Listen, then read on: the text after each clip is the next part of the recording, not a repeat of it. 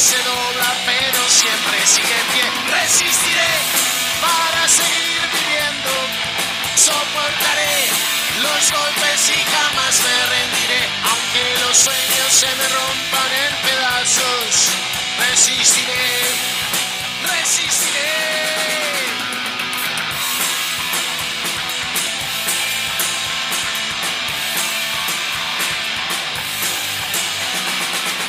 Muy pero muy buenos días. Bueno, estamos al aire, estamos en el programa número 21 de A la izquierda late el corazón, como todos los miércoles mandarles un gran beso, un abrazo a mis compañeras, que las quiero, que necesito que estén, por favor, Vero, este, Marina, ya se van a reintegrar, el reintegrar el primero de febrero, así que ya para el programa que viene estaríamos teniéndola acá por, en los estudios, en, la radio presencial.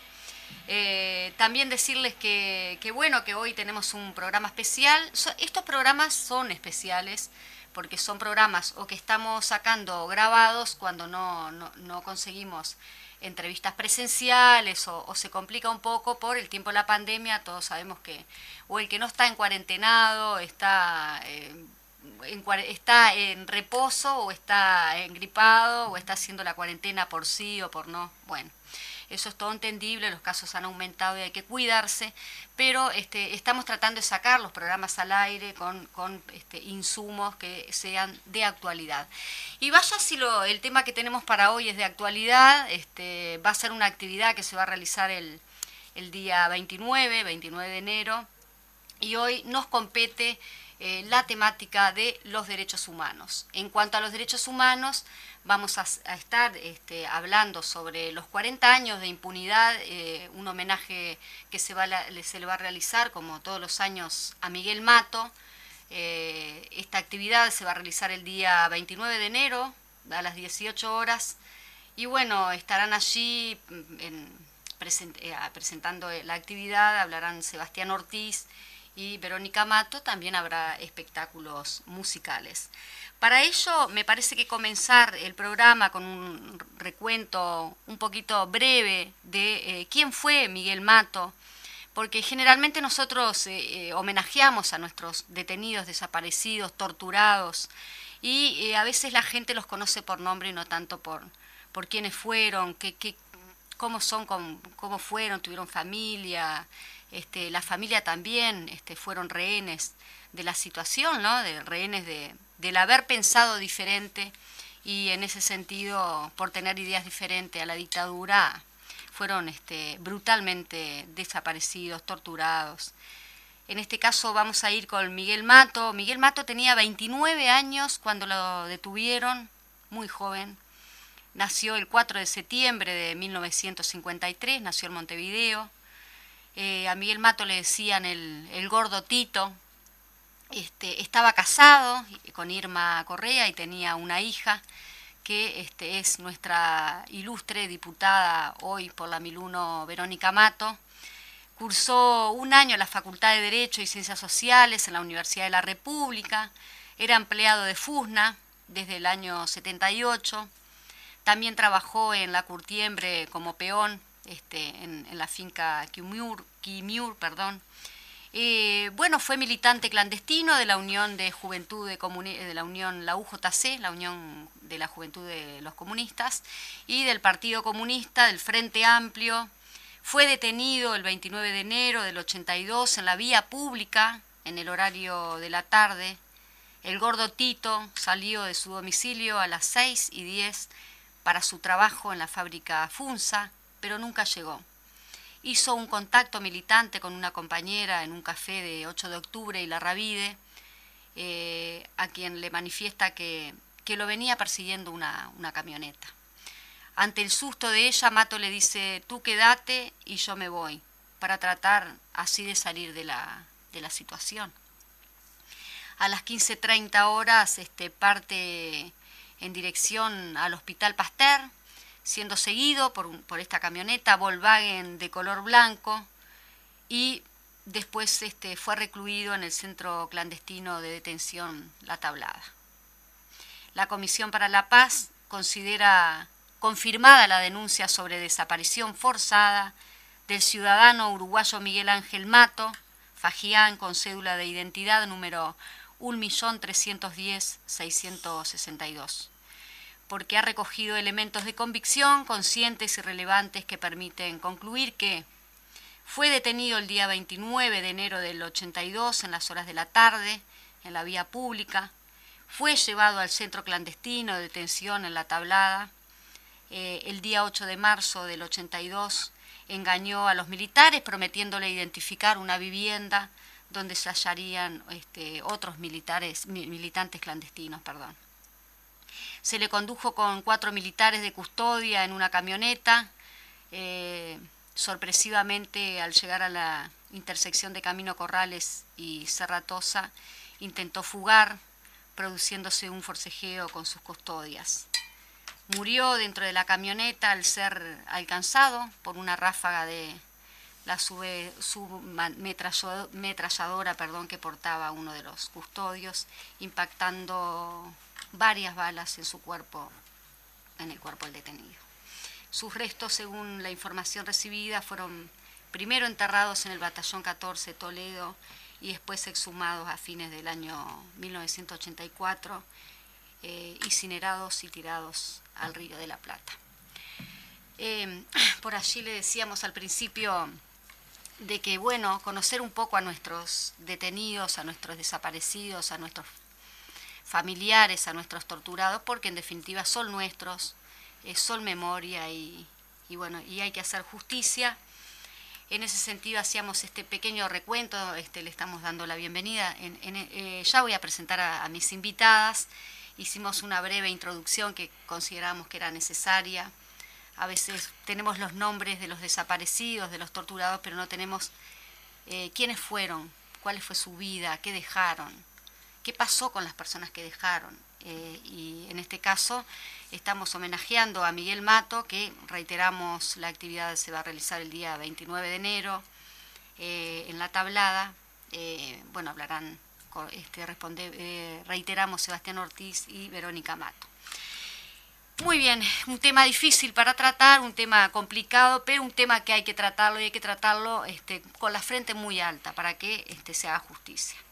En ese sentido, hoy tenemos como nuestra invitada que está acá con nosotros en los estudios, la diputada, la brillante diputada de la 1001, este, Verónica Mato, y también tenemos a Tamara Guevara, una jovencita que está frente a mí, ella es este, integrante del círculo Ernesto Che Guevara, del seccional este, décima, de la seccional décima, eh, les damos la bienvenida al programa. A su vez ya mencionamos que Vero, tanto Vero Baliato como Marina ya la vamos a tener el programa siguiente, pero consideramos necesario poder tener este programa presencial, recibir a Verónica. También vamos a estar recibiendo a la compañera, la que fue su compañera, la que fue compañera de Miguel Mato, y tenemos nada más ni nada menos que a la hija, hoy diputada. ¿Cómo estás, Verónica? Bienvenida al programa. Muy bien, muchas gracias por, por la invitación y muchas gracias eh, por el espacio, eh, por dedicarle, digamos, eh, en lo que tiene que ver con la programación de la radio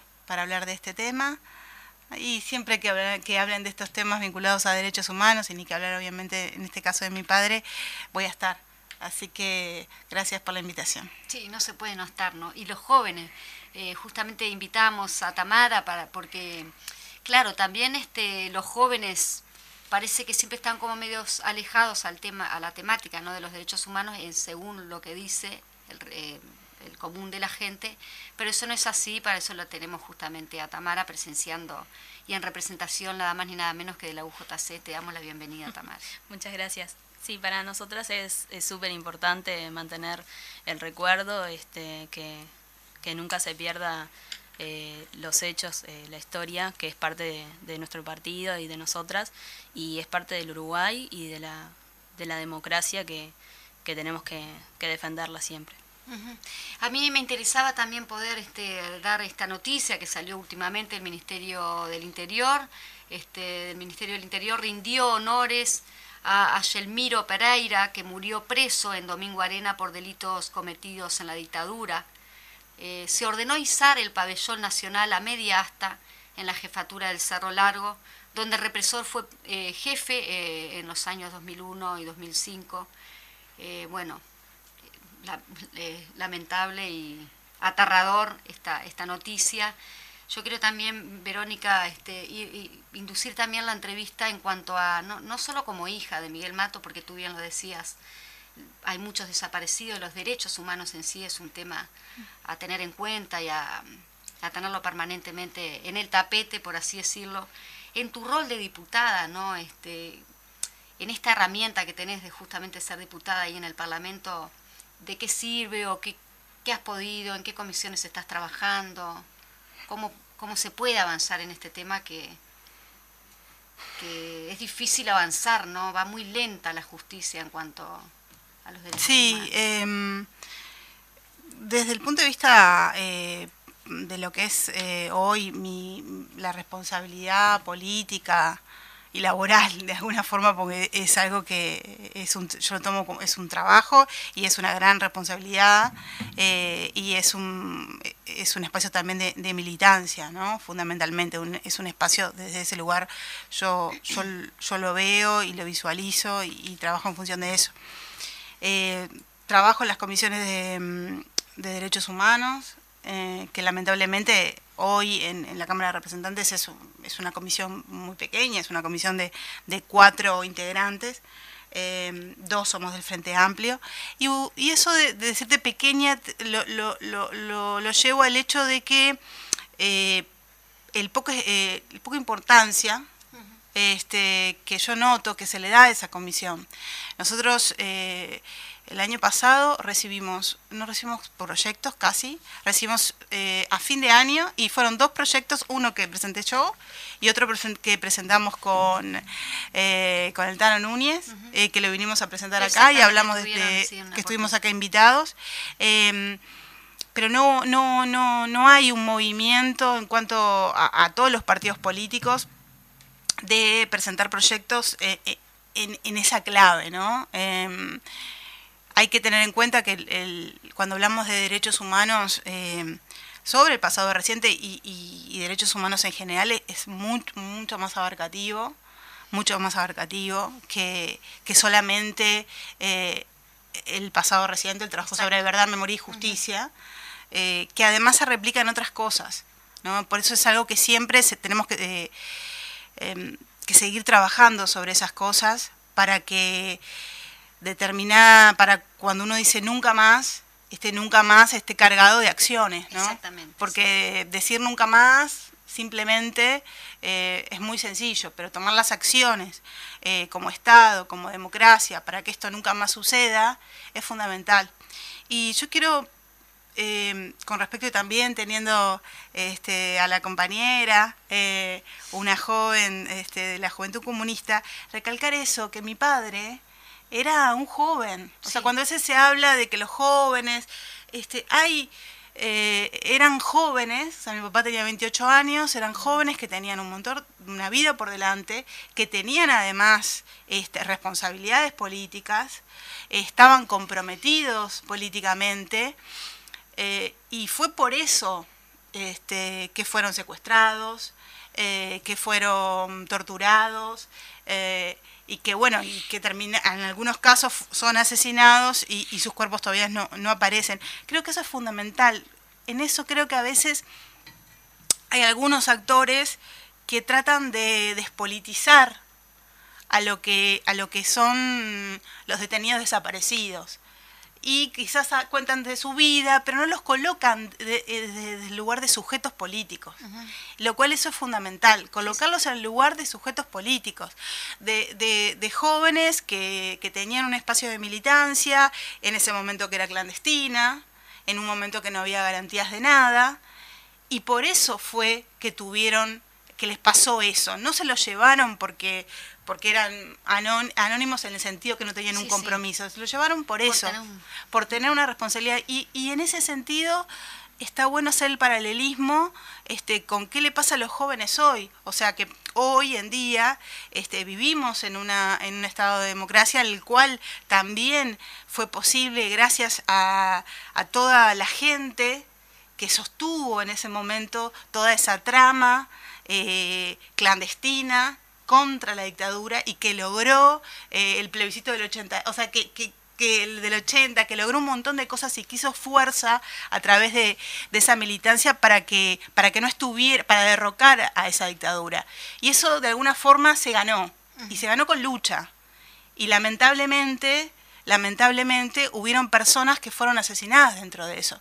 Entonces, cuando uno, por ejemplo, ahora que estamos trabajando para lo que es el referéndum y hay un montón de jóvenes también en eso decir, qué suerte que vivimos en un país este, en democracia, eh, donde a un joven por pintar una, hacer una pintada, este, si lo matan, si sucede algo de ese tipo, hay garantías a nivel del Estado que, que uno puede reclamar. Y en ese momento era un momento de no derecho de, de, total de, total desazón. por eso de total desazón entre entre militares y, mm, y civiles que tenían el poder y que generaron de alguna forma lo que creo que son los cimientos de, la desigualdad del Uruguay. O sea, el Uruguay desde, desde esa época hasta ahora, más allá de que se ha trabajado mucho y, en los gobiernos frente a Pita se ha trabajado muchísimo, eh, lamentablemente la desigualdad que se generó en ese momento, que se generó con la bajada de la tablita, que se generó a través de la baja del salario real que se dio en ese momento, y después con el impacto del 2002 volvió a impactar en, las economías familiares y volvió a impactar en eso, de la desigualdad, en que haya cada vez personas eh, eh, ricas, más ricas y más pocas y más pobres, muy pobres y sean muchas. Entonces en ese camino, cuando nosotros hablamos de verdad, justicia, también estamos hablando de esto porque son las luchas, son las luchas de, mi viejo, son las luchas de, de los jóvenes también que están ahora. Eh, y, que llevan eh, esas banderas también, ¿no? Comentábamos con Tamara justamente de que Tamara me decía, bueno, sí, sí, este, nosotros estamos muy involucrados, inclusive por, por el territorio en el cual está el círculo y eso, de este, todos los homenajes, no solo de que se le realiza a Miguel Matos, sino allí en la tablada, este, que lo comentábamos un poquito este, antes, antes de empezar el programa, ¿no? ¿Cómo ustedes también se han involucrado en las actividades?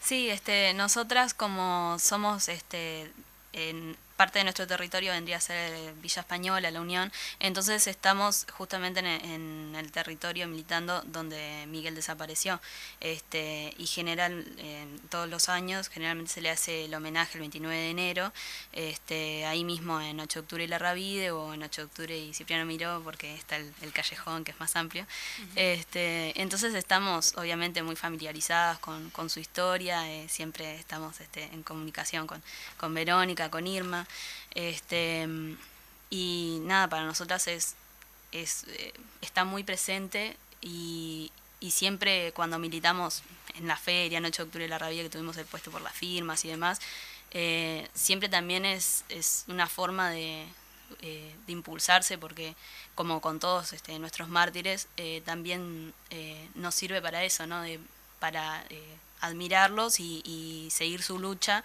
con la misma convicción con la que ellos este, la lucharon, porque la verdad que eh, incluso los últimos momentos este, en que Miguel eh, decide eh, salir de, del café este, antes que su, que su compañera militante y, afronta la situación en la que, en la que estaban, este, protegiendo a la compañera y y nada, y sabiendo además este, días previos incluso de, que podía pasar, este, y aún así la militancia para él nunca fue algo que, eh, fuera a dejar de lado, que, que terminara ahí por estar en peligro. Este, y habla de una convicción este, a la que nosotras eh, obviamente admiramos mucho y, que queremos este, seguir eh, luchando con esa misma convicción. tenemos en línea a Irma, este, Irma Correa, no sé Javier si la tenemos en línea, le vamos a dar paso y bueno, presentar a Irma, que es integrante justamente de la, de la Comisión de Derechos Humanos del Partido Comunista. Eh, quiero leer algo antes de, si estás Irma por allí al aire, eh, en línea. Algo que tú decías, no sé, este, chiquilina, si nos queremos poner esto, porque no vamos a poder escuchar sino a Irma. Acá, eh, nos estamos poniendo Ahí los, para las tres. los auriculares. Así podemos este, estar atentos allí, que tenemos a Irma. Irma, ¿estás por ahí? Sí. Mira. Buenos días para todas y todos. Buenos días. Gracias por el espacio. Gracias, Irma. Voy a leer un, un pequeño introducción como para darte la palabra, para que tú puedas hablar sobre, sobre, bueno, sobre la actividad que se va a realizar el día 29. Pero tú ahí, este, algo que me escribiste, que a mí me voy a tomar el atrevimiento de, de leerlo porque me parece que es fundamental este, leerlo. Decís por acá, por último, transmitir que en un tiempo que el tiempo que me corresponde, las secuelas de la separación es imposible. Sí destacar que ser la esposa de un desaparecido no tiene figura jurídica, que nos hemos tenido que divorciar, entre comillas, de nuestros maridos sabiendo que estaban desaparecidos, que nuestros hijos cuando necesitaban la autorización de su padre debían de reunir al juez de menor para autorizarlo y que cuando nos preguntan nuestro estado civil es complejo explicar que siempre seremos la esposa de un desaparecido y que eso no tiene nombre. Me, me pareció, bueno, me, me erizo un poquito al leerlo, me pareció que en, esta, en estas frases que vos me mandaste, que es obviamente muy, muy, muy largo, muy rico, pero quería más bien darte el pie para que hablaras tú personalmente para, para todas las oyentes y los oyentes, de que, qué tan, qué tan real eso que, que escribiste, Irma.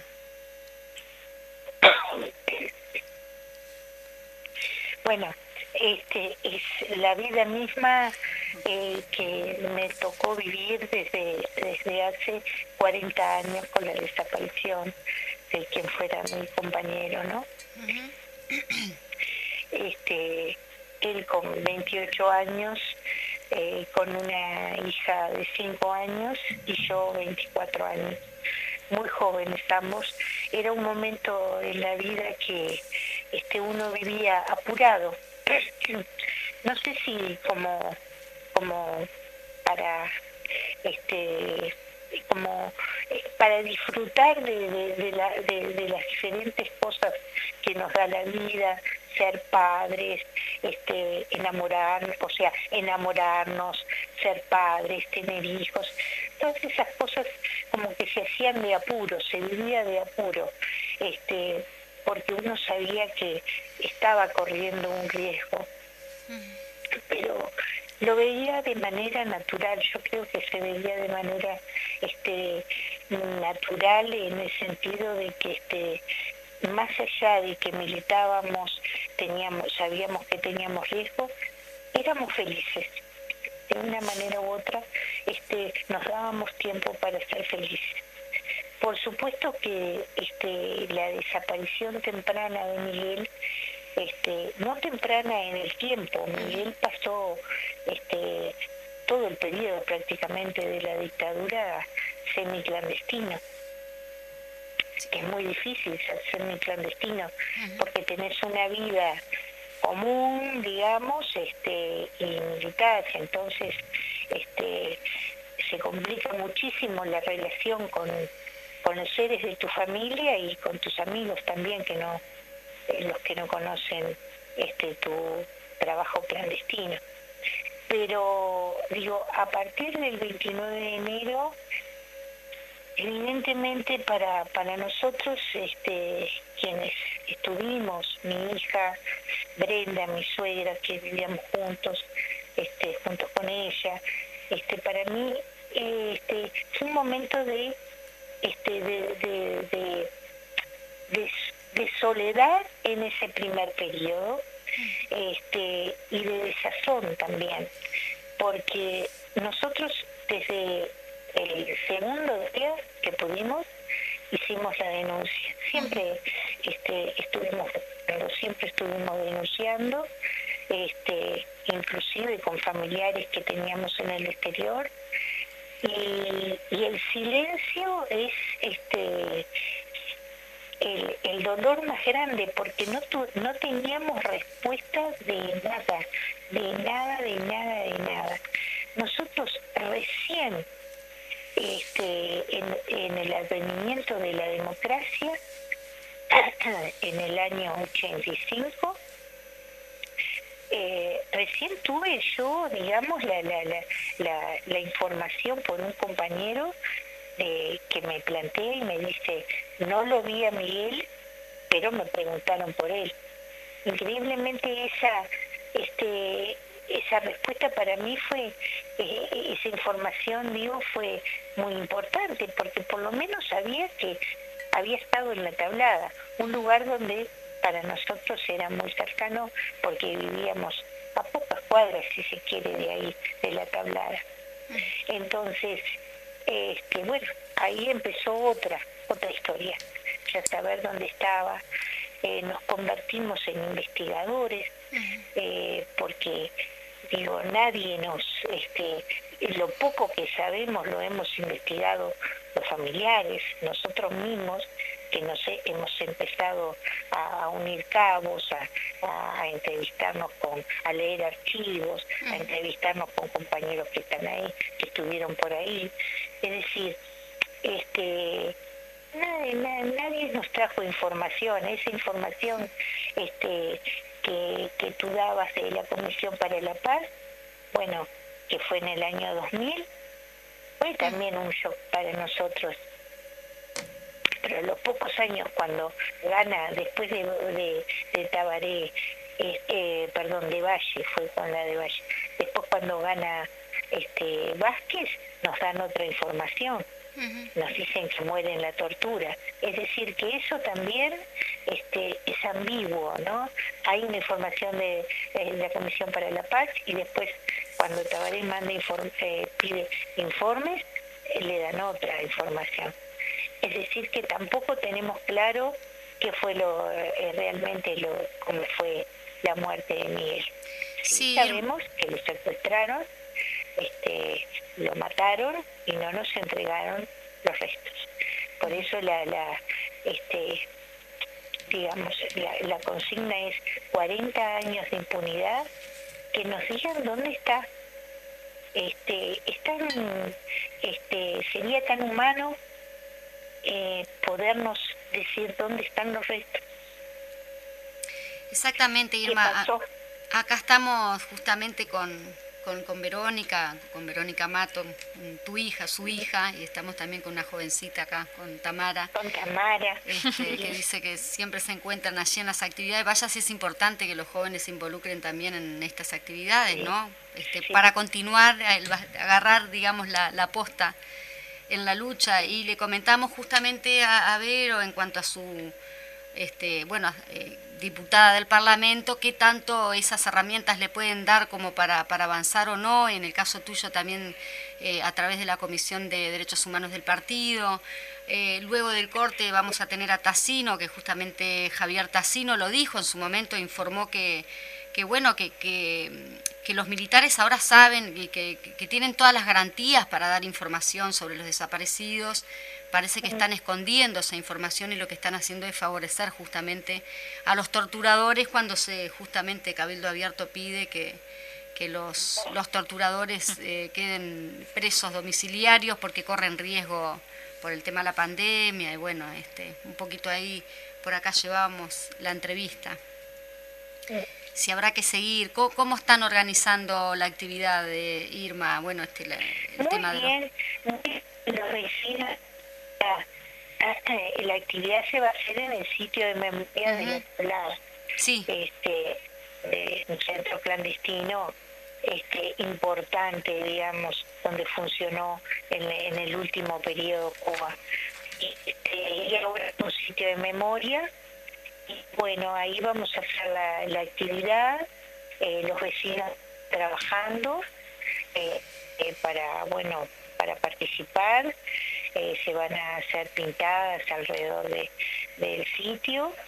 Este, también va a haber una actividad importante este, barriada por el, por el sí en la zona que organizada por los vecinos este, siempre las actividades este, últimamente este, el año pasado por ejemplo fue este, muy gratificante porque se hizo la actividad en 8 de octubre este, y justo donde está la placa de Miguel, y ahí se juntaron firmas. porque no podíamos hacer acto. Entonces llevaban una flor y también este, se firmaba. Este, eso fue muy importante, este, muy gratificante porque uno entiende que está homenajeando con militancia este, al compañero. Y en este caso, bueno, también se va a hacer en el horario de la mañana una actividad, una jornada por el sí en el barrio. Exactamente, vaya si es necesario eso de la campaña por el referéndum, que también tenemos a Verónica con sus vacaciones en el Parlamento, pero que igual está trabajando en los barrios para justamente levantar firmas, eh, perdón, para convencer en este caso, o mejor dicho, no convencer, sino que posterior a las 800.000 firmas, convencer con, conversar con los vecinos, porque también hay una ley ahí que es bastante con el tema de este, la seguridad y, las represiones que, como lo decía bien Verónica al principio, eh, que los derechos humanos no solo este, están este, basados o se vuelcan en, cuanto a los desaparecidos, que vaya si es importante tenerlo presente, pero bueno, no permitamos que también en democracia se repriman a, trabajadores porque estén este, haciendo, eh, bueno, nada, luchando por sus derechos en definitiva, ¿no? Claro. Irma, estamos en la media hora, la verdad que es un tema este, como quedaría para mucho tiempo. Me parece que te podríamos tener en algún momento acá presencial en la radio, lo ibas a hacer, pero sabemos que con, con las actividades que estás coordinando allí em, no estás viniendo. Bueno, sabemos que tampoco sos de Montevideo, eh, que se te complica un poco también venir. Eh, pero bueno, agradecer. me estoy guardando, ahora tengo este el viernes una tengo que ir sí o sí a Montevideo y, y tengo el sábado también toda una actividad, ¿no? Eh, Igual te estamos invitando en el segundo bloque que vamos a tener este, a Javier Tassino, eh, vamos a seguir este, charlando del tema, nos interesó incluir también a los jóvenes, incluir a Verónica en su doble rol, ¿no? De hija, de, este, de, Mato y por, por, el tema de los 40 años este, el homenaje y también como diputada eh, la tenemos siempre aquí en la radio, para nosotros es un placer tenerla siempre. Sí. Bueno, un saludo, un saludo a Tamara y a Vero. y a Cristina también. Beso, mami. Gracias, Irma, por, estar por lo menos este, estos minutitos con nosotros. Gracias. Chao, chao. Bueno, ahí teníamos a Irma Correa, que justamente es este, la compañera de, de, Miguel Mato, fue la compañera de Miguel Mato. Eh, a, cuenta de lo del tema de la décima, Tamara, también este, recordar que una flor roja para, para Sonia Saracho, que sabemos que militó ahí en la décima, eh, te estamos dando desde al aire y bueno, desde, desde este programa a la izquierda late el corazón. Toda la solidaridad. Una compañera muy querida, muy comprometida, este, la verdad estamos todos muy, muy conmocionados y, y bueno, estamos este, al firme con, con mantener su recuerdo como debe ser. Verónica, si te parece vamos a un corte y volvemos, vamos a estar con Javier Tassino y vamos a seguir compartiendo esta instancia de, de, reflexión, ¿por qué no?, de la historia reciente y bueno, de la historia. Vamos Javier al corte. Soy como el punto que se dobla, pero siempre sigue en pie. Resistiré para seguir bien, volvimos, y tuvimos una pequeña pausa de la radio, volvemos nuevamente este, a seguir el programa hoy eh, dedicado pura y exclusivamente a los derechos humanos, más específicamente 40 años de impunidad y homenaje a, Miguel Mato. Este, darles un saludo nuevamente a la Vero y a Marina, que las extraño por el programa. Extraño principalmente los Twitter, los explota el Twitter que dice Marina, que, que me encanta. Este, así que bueno, estarán para el programa que viene, las tendremos por acá. Dos este, funcionarias suyas, Verónica. no, no, son funcionarios, forman parte del equipo, pero forman parte del equipo. Pero el trabajo que hacen acá, obviamente no tiene nada que ver con el trabajo de. No, por supuesto. en el no Está vinculado, no, no, no. Bueno, muy bien. Em, vamos a ir con el, con nuestro, este, en este caso ya sería el cuarto invitado del día de hoy antes hacer como una pequeña reseña como lo hacíamos de Miguel Mato, que decíamos, bueno, vamos a hacer un poco reseña de, nuestros desaparecidos, porque a veces no, no conocemos mucho. En este sentido tenemos en línea, ya tenemos al aire a Javier Tassino, pero mencionar un poquito qué es el sitio de la memoria La Tablada, ¿no? Este, y en ese sentido, este es un, predio que funcionó, es un centro clandestino de detención y tortura, que desde enero de 1977 hasta el 83 inclusive fue conocido eh, en la jerga militar como la, base Roberto. Se estima que unos 240 personas permanecieron secuestradas allí por algunas semanas o meses. Eh, ese lugar fue durante ese mismo periodo la sede del organismo coordinador de operaciones eh, antisubversivas, es decir, la OCOA, eh, dependiendo de la división del Ejército 1 y coordinó sus acciones con el Servicio de Información de Defensa, SID, y eh, los organismos de inteligencia de la Armada Nacional, la Fuerza Aérea y el Ejército. Se presume que pudo haber sido lugar de entrenamiento clandestino de personas detenidas desaparecidas. También es posible que haya sido detenido, eh, perdón, destino final de uruguayos detenidos ilegalmente en Argentina y trasladados clandestinamente al Uruguay en el marco del Plan Cóndor. Uno de los cuerpos hallados y recuperados en el batallón número 14 Toledo fue el de Ricardo Alfonso Blanco Valiente, militante del PCR que fue secuestrado en el año 78, quien habría sido llevado al lugar de entrenamiento desde la tablada según las investigaciones históricas y antropológicas. El centro de detención de la tablada dio continuidad al 300 Carlos o Infierno Grande. Allí estuvieron secuestrados y fueron vistos por última vez Luis Eduardo Arigón, Oscar eh, José Baliñas, Oscar Tassino, Amelia Sanjurjo, Ricardo Blanco, Félix eh, Sebastián Ortiz, Antonio Marpaita, Miguel Ángel Mato y Juvelino eh, Carneiro. El 26 de septiembre de 2017 se dispuso una medida cautelar de eh, no innovar sobre el predio y sus edificaciones. La resolución judicial se adoptó en el marco de la investigación por las desapariciones forzadas, eh, perdón, por la desaparición forzada de Miguel Ángel Mato. Esa medida judicial continúa vigente en agosto de 2019, dando eh, que las actuaciones judiciales por la desaparición de Miguel Mato como de las otras personas detenidas desaparecidas en la tablada no han sido cerradas. En ese caso, después de haber dado esta pequeña reseña, me parece importante eh, reflejar. Vamos a la entrevista que tenemos con Javier Tassino. Javier Tassino, ¿estás por ahí? Sí, estoy por acá, estoy por acá. Buenos días, buenas tardes. buenos mediodías, Javier. Saludos a las invitadas, saludos para ti. Tenemos de invitada a, nuestra joven Tamara, eh, que ya es familiar también allí. Tenemos a Vero, a Vero Mato, Verónica Mato, la diputada Verónica Mato. Y bueno, ahora te tenemos a ti, también tuvimos a Irma Correa, que nos estuvo relatando un poquito. Y bueno, ahora te tenemos a ti, estamos con este tema de tan, tan delicado como es los derechos humanos y bueno, seguir en la lucha. ¿Cómo, cómo te encontrás parado en esto, Javier Tassino, y principalmente en la actividad a realizarse el este Bien, bien, bien, me encuentro bien. Estuve... Estoy saliendo ahí de unas, de unas que tuve, este, estuve como un mes, y bueno, me estoy reponiendo, y, y bueno, me parece bien, mi sitio una muy buena reseña, bueno, creo que la saludé, me escucharon a Verónica y, a la, y a la joven. Sí, este, yo te saludé, eh, Javier, te saludé al comienzo, por eso. eh, ya te dije, Javier, ¿cómo andás? Que la verdad que la última vez que nos vimos, nos vimos en justamente en la tablada, cuando se... Em, sí, sí. Se, lanzó, digamos, el, eh, el espacio, o se relanzó con una muestra eh, permanente que hay de fotografía que, que bueno que permite el recorrido. Esa fue la última vez que nos vimos.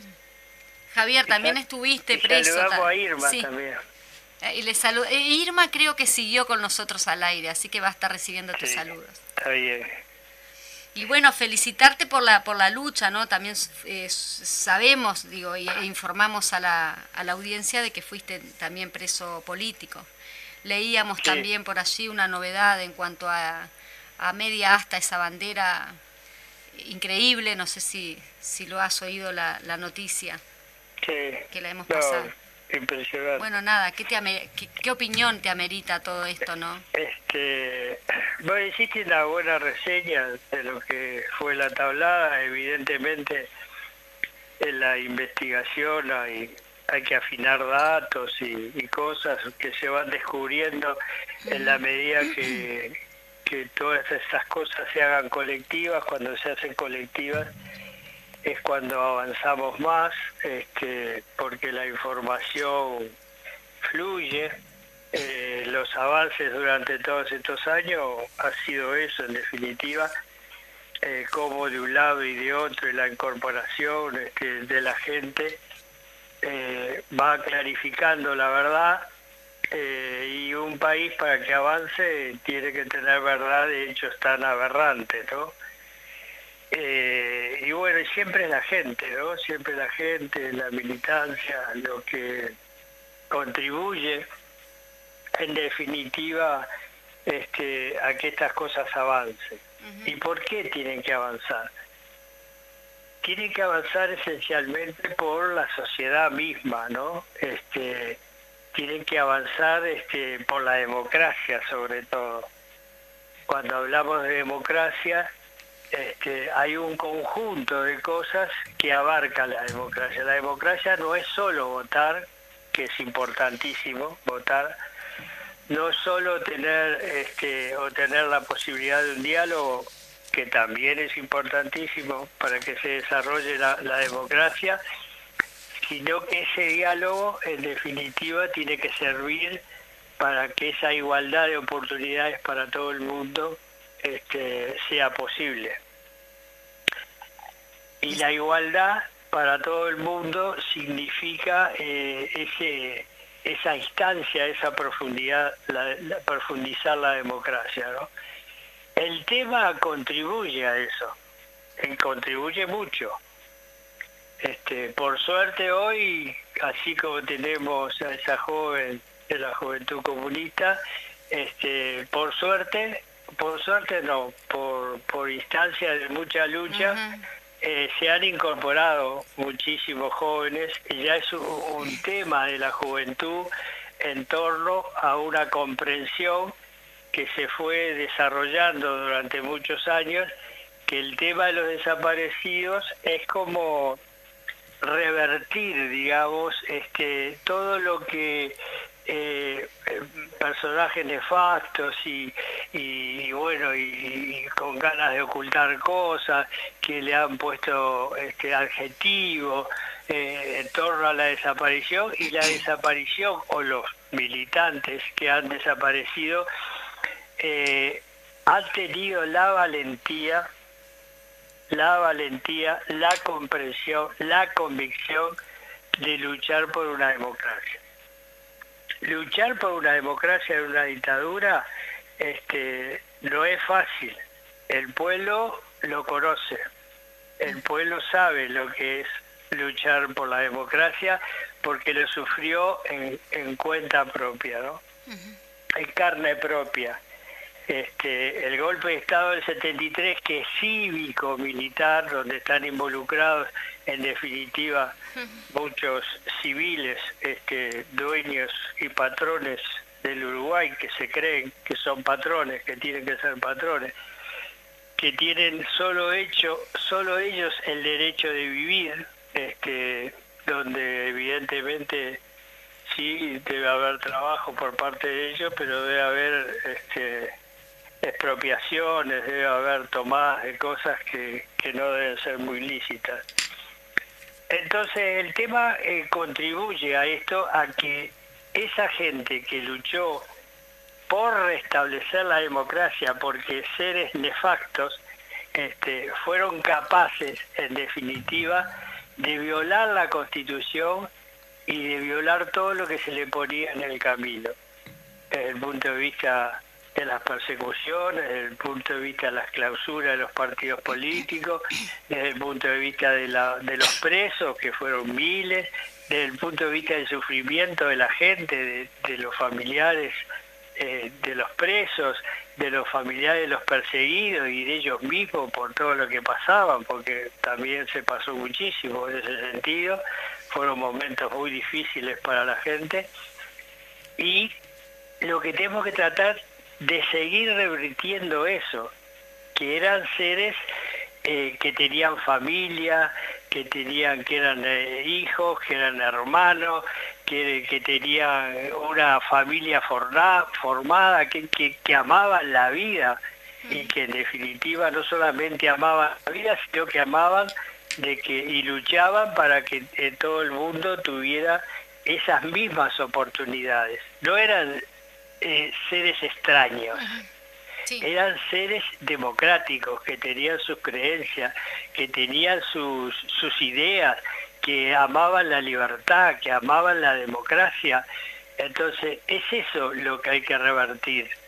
No es la lucha a los dos demonios. Demonio es el que piensa de esa manera. Eso sí que es un demonio. Demonio es aquel que decía en un programa de televisión, son seis desaparecidos, seis, siete, de un tono chabacano, y después cuando le tocó eh, gobernar el país, este, se quedó con cosas, se apropió de cosas que no, no se las tenía que haber apropiado. Entonces, el pueblo supo, el pueblo supo revertir esa situación este, y luchó por eso. Y bueno, desde, desde el hecho de, desde el desconocimiento de los desaparecidos, hoy eh, recuerdo a este a un nefasto coronel que dijo, bueno, si hay desaparecidos, que lo comprueben. Bueno, le avisamos, está comprobado, este, porque se encontraron seis cuerpos, este, y bueno, y ahí decenas de, presos torturadores, más allá que faltan, pero hay decenas, donde se desarrolló la investigación de una forma ejemplar y donde hay una Fiscalía de Derechos Humanos que se ha ido especializando y ha logrado dándole todas las garantías a los torturadores en función de que se fueron juntando las pruebas este, a los efectos de comprobar las violaciones que se han hecho. La banderita que pusieron en Cerro Largo a media asta, y bueno, si vos sos demócrata, este, eso merece una sanción. Vamos a ver qué es lo que hace. Bueno, por eso habría que tomar ¿eh? medidas. Sí, ¿Eh? sí, que habría que tomar medidas, ¿no? Sí, me parece. De la misma forma que tenemos que tomar medidas todos en concientizarnos en que todos somos responsables eh, también en, defender eso y seguir buscando a nuestros eh, detenidos desaparecidos y luchar con los familiares. Eh, también agregar que tú integras la, Comisión Madres este, Familiares de Detenidos Desaparecidos, que no lo, no lo comentaba al principio. Eh, estamos ya a 10 minutos de finalizar el programa. Me gustaría, bueno, nada, siempre nos quedamos cortos con el tema del tiempo. Javier, la verdad, un, placer haberte tenido en el programa y esperamos volver a tenerte nuevamente. Muy buen informe.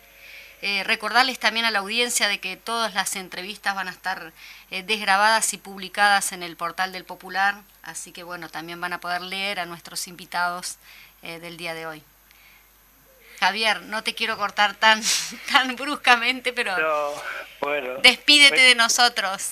Me cortaste la inspiración, pero bueno. No, no, este, dale el cierre, dale el cierre porque, porque también aparte de lo que relatabas, que muy, muy, muy prolijamente y muy coherentemente lo que decís, tenemos que seguir investigando, no sé en qué situación está, porque comentábamos con Verónica lo lenta también que es la justicia en este sentido.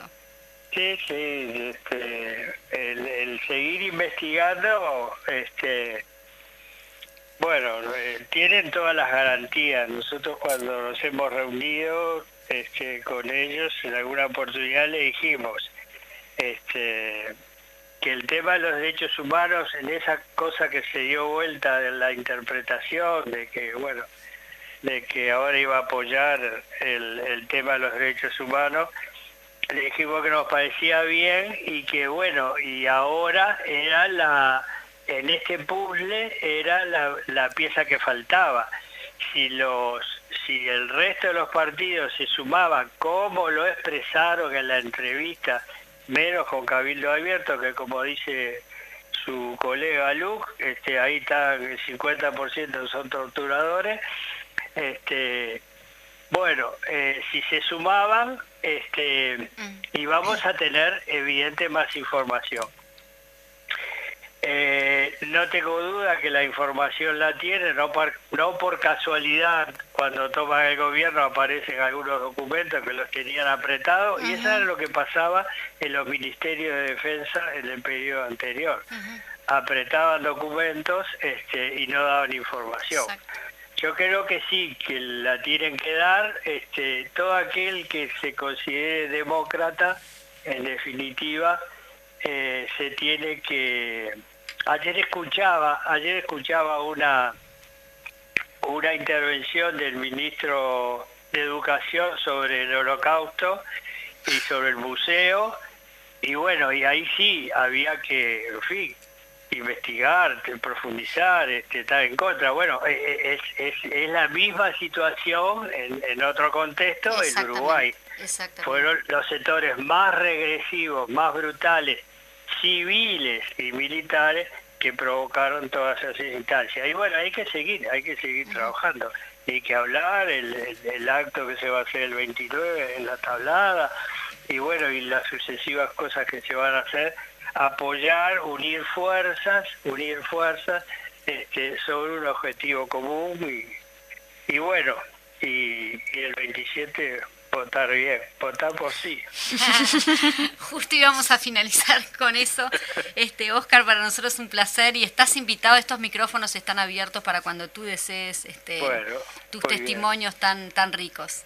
Cuando ustedes me inviten. Eh, yo... yo, te invité presencial y no te pudiste venir, estás con nanas, te estás recuperando. estoy, recuperándome, ayer tuve un análisis de sangre este, pero estoy bien, estoy bien. Sí, ya ahora estoy mejorado. Este, estaba contra el piso, pero ahora estoy bien. No, no, hay que luchar, hay que seguir en la lucha y sabemos que estás ahí. Sí, sí, no tengas duda de eso, de eso no tengas duda. Muchísimas gracias, no sé, chiquilinas. No, gracias a ustedes y saludos. Un, abrazo, Javier. Un abrazo. un abrazo grande a vos, a Karina, a todos sus Gracias, gracias. Muy bien, ahí teníamos, este, Tacino estuvo con nosotros. Sabemos que estas entrevistas así cuando son este, muchas personas tenemos que bueno escuchar y compartir y estamos acá compartiendo. siempre escuchar. Pero sé que están eh, como muy agradecidas ustedes de haberlo escuchado este, a, Javier.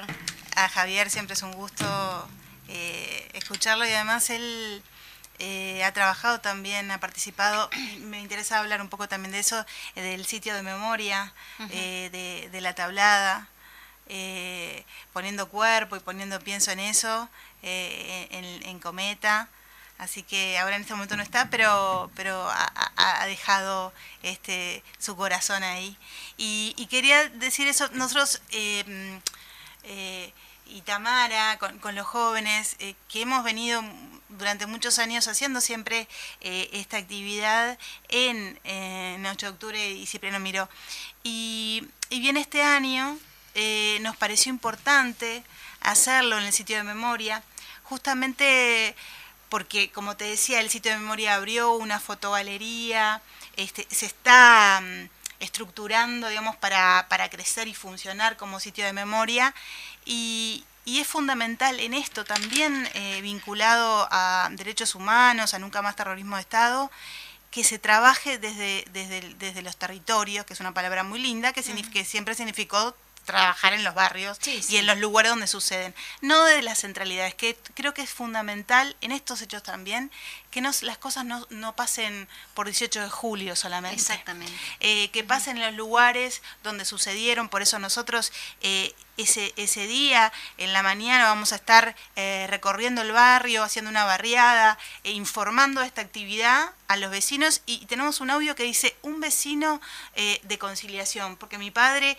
era eso también, un vecino de un barrio que salió a trabajar, como mucha gente sale a trabajar a las 6 de la mañana, tenía que tomarse dos bondis en ese momento, eh, salió a pelearla en su trabajo eh, y también, como decía mamá, eh, esa, esa doble vida que se tenía que tener, porque no es como ahora que muchos, no, los jóvenes, vos, sabrás, bueno, tienen que estudiar, no sé qué, si les dice un amigo, no, ahora voy al círculo militar y tal cosa, y es algo que se permite. En ese momento eh, vos te jugabas la vida con Sí, un montón de gente que no sabías ni cómo se llamaba y no sabías cómo se llamaba justamente para defenderla, para protegerse entre ellos, ¿no? E- e- y tiene que ver este, con, con la clandestinidad.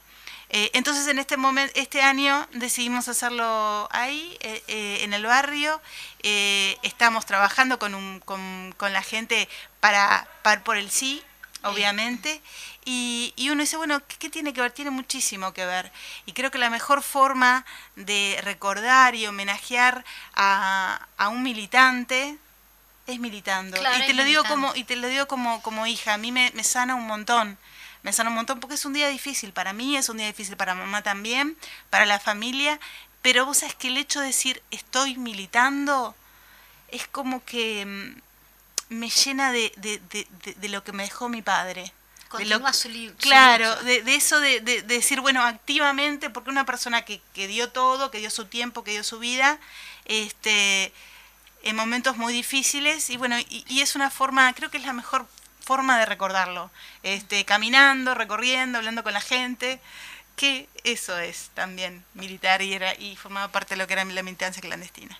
Exactamente, lo decíamos justamente al principio, estás de licencia, vacaciones, pero licencia, digamos, en el Parlamento, pero militando siempre, Verónica, un ejemplo.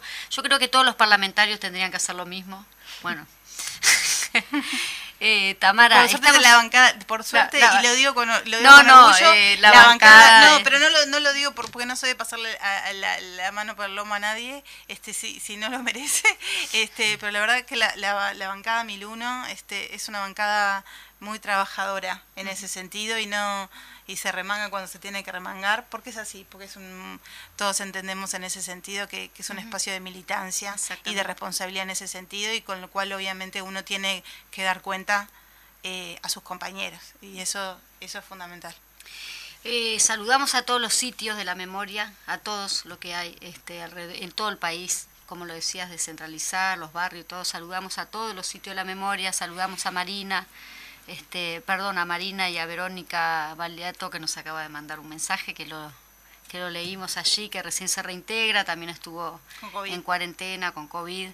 Y Tamara, este, nos estamos despidiendo también de la UJC, de alguna manera también los micrófonos de esta radio los lunes tiene la voz de los de los jóvenes y nos interesaba igual que estuvieras también acá en, Sí. en A la Izquierda Late. Muchas gracias por, por el espacio. Este, para nosotras, además por el Círculo Che Guevara particularmente, es, es muy especial hablar de Miguel y, y nada, seguiremos en, en la lucha por, por los detenidos desaparecidos políticos y por la democracia y obviamente vamos arriba sí. Dejale un mensaje a los jóvenes para que se involucren con el tema de los derechos humanos.